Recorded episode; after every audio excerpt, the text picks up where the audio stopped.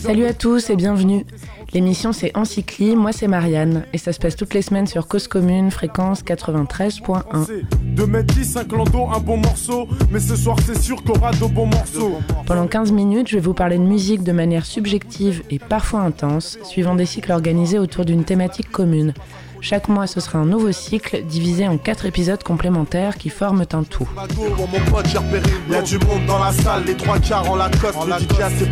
Cette semaine, on démarre un nouveau cycle et on parle du documentaire Oasis Supersonic de Matt Whitecross, sorti en 2016, premier volet d'un cycle en quatre temps consacré à Oasis et à la Britpop, dans son sens le plus large des anglais, de la réverb et de la déglingue de la fin des années 80 au milieu des années 2000.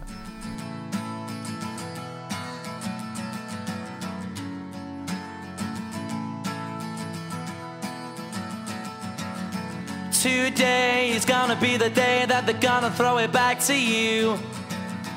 By now, you should have somehow realized what you gotta do. I don't believe that anybody feels the way I do about you now.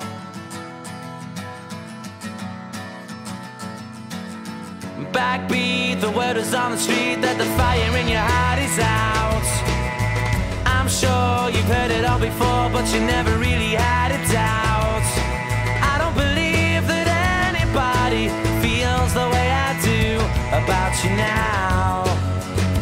Les frères sourires.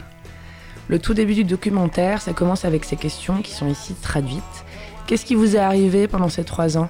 Désolé, c'est une grosse question. Et là, Oasis qui répond, c'est une très grosse question et ça mérite une très grosse réponse. Alors là, tu m'étonnes des premiers plans du documentaire à l'image du groupe, du mouvement, de la foule, du style, des guitares saturées et une impassibilité provocante.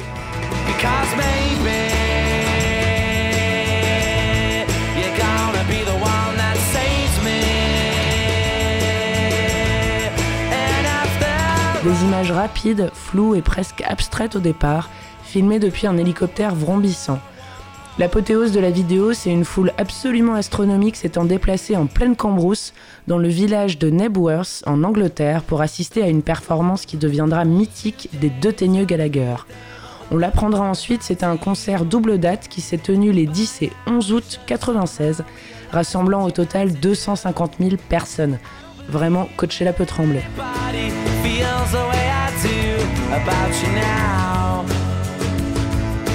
Noël d'abord et Layam ensuite observent cette masse au travers des vitres de l'appareil, donc de l'hélicoptère. Depuis les airs, ils sont calmes, pas impressionnés pour un sou, devant 250 000 personnes, contemplatifs blasés face à l'hystérie qui s'évite au sol, l'exquis et énigmatique flegme anglais. Il serait clairement très très surprenant et pourtant vraiment hilarant de les voir faire un cœur avec les doigts pour saluer leurs fans. Franchement, on peut rêver.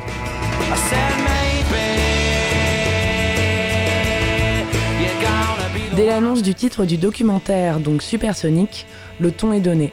Il y a de la grosse guitare bien crade, le public qui crie, eux qui arrivent sur scène entre grâce et je m'en foutisme en dribblant avec des ballons de foot gonflables, et surtout deux interventions en voix off on ne peut plus représentatives de l'esprit du groupe et de son devenir.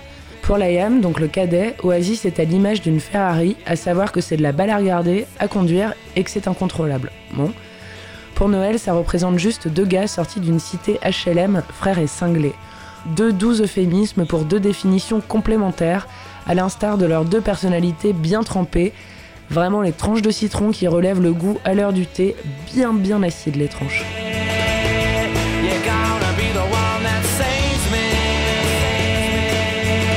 Entrée en matière du concert sur Columbia, titre dynamitant décrivant potentiellement les effets des drogues, classique d'Oasis, extrait de leur premier album Definitely Maybe sorti en 94.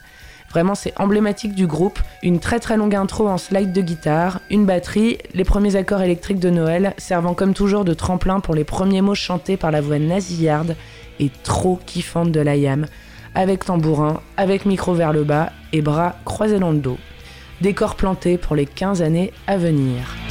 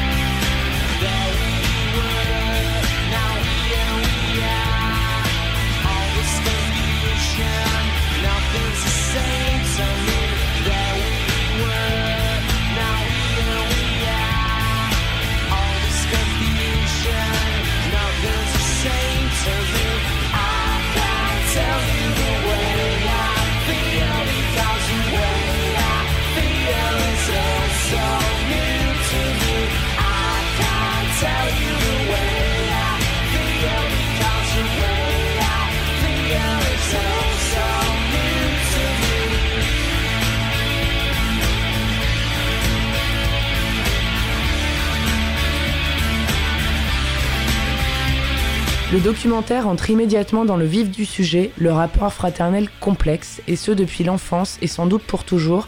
Et d'ailleurs, n'hésitez pas à aller lire quelques-unes des punchlines qu'il se balance sur Twitter. C'est si délectable, franchement, que ça devrait être édité.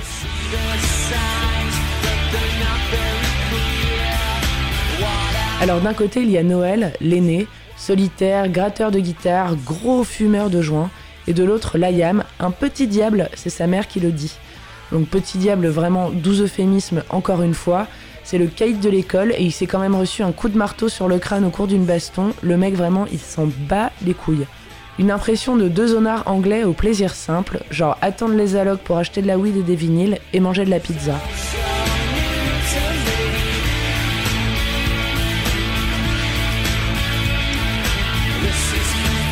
Néanmoins, ils aspirent à plus qu'ils ne le montrent, parce que la célébrité et la reconnaissance, c'est ce que veut Liam, et Noël, c'est un vrai bosseur et il a du talent.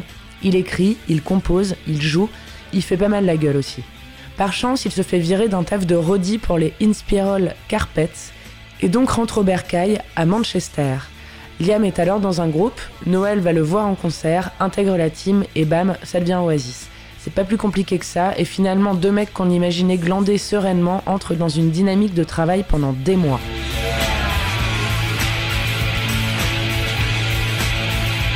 Le but, c'est de pondre une musique qui leur ressemble, dans un autre style mais tout aussi puissante qu'une autre dans laquelle ils ne se retrouvent pas, la musique électronique. Et oui, parce que c'était l'époque bénie de l'Hacienda à Manchester, le club mythique des années 80 et 90 dans lequel par exemple Laurent Garnier était résident.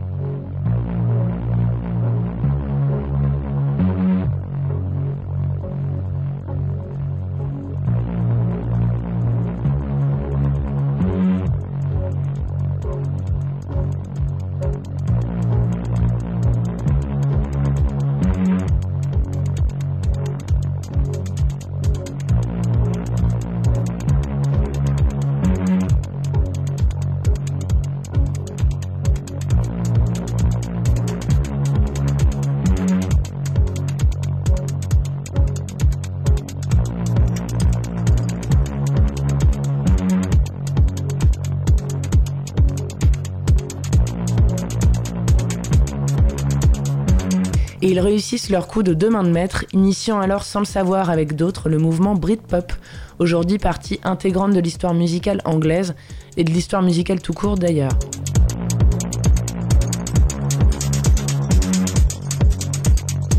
Alors Oasis, c'est cinq mecs, donc Liam Gallagher au chant, Noel Gallagher à la guitare 1, Paul Bunhead Arthurs à la guitare 2, Paul Giggsy McGuigan à la basse et Tony McCarroll à la batterie. Et clairement, pas besoin de gruyère dans le groupe, c'est déjà bien gratiné. Les deux frères, on n'en parle même pas, et les autres, c'est du grand art, sauf Tony, l'ovni à la vie bien rangée, le Charlie Watts du groupe.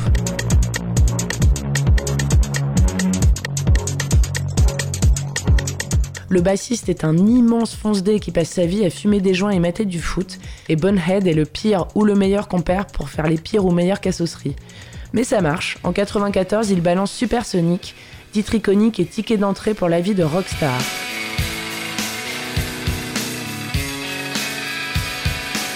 Les tournées ont l'air d'être de sacrés spectacles ou des matchs de catch à choisir, au-delà de ce qu'ils donnent sur scène.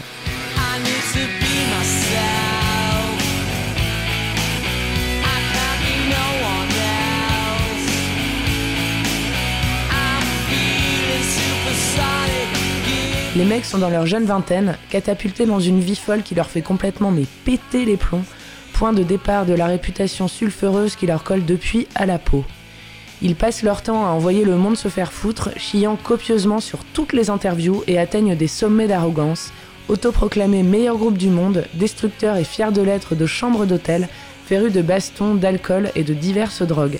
Alors ça on peut dire qu'ils se seront bien fait péter la cloche.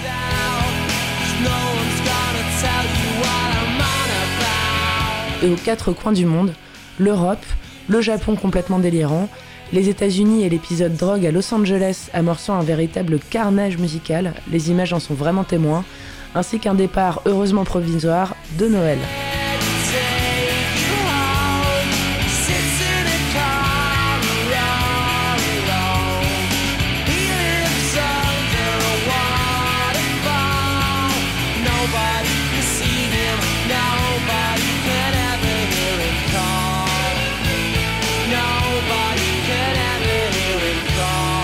Le groupe fait face à diverses crises, engueulades ou départ de certains membres, entre autres, et ce qui ressort, c'est cette faculté que les mecs ont à s'en foutre.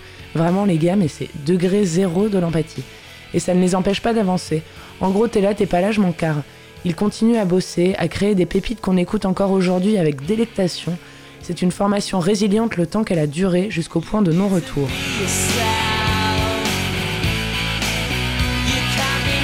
Si on voulait illustrer Oasis et au travers de ce qui émane des images d'archives et des commentaires en voix off, on dessinerait une cocotte minute, vraiment. À chaque moment de l'histoire du groupe, on sent que tout est sous une pression mais folle, qu'il ne faudrait pas rajouter un ingrédient au risque de voir tout exploser. Un Pollock de fish and chips de Manchester.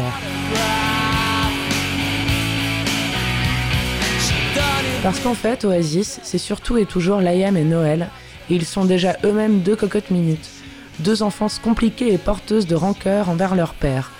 Deux gamins bien bien vénères qui ne cesseront jamais de chercher des exutoires et de vouloir exister à tout prix, quitte à passer vraiment pour des connards finis, et franchement ça fait des années que ça dure.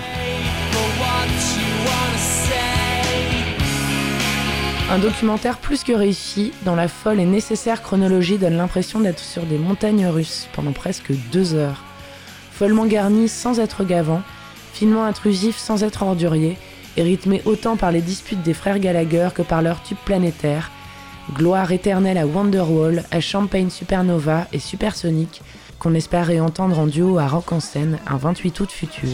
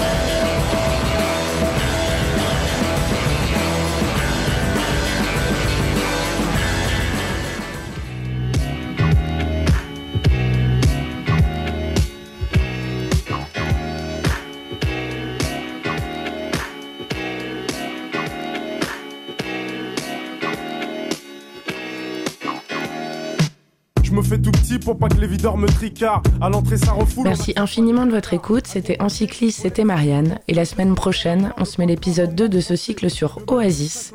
Et on parlera du morceau culte I Wanna Be Adored des Stone Roses. Moi, je peux un bisto, de quoi m'amuser? Prendre la bouteille et t'aller sur un canapé. Reste enroulé autour du bras. Tout le monde est sur la piste. Petit pas synchronisé qu'on a répété. Ça se passera toujours sur Cause Commune et donc toujours sur 93.1.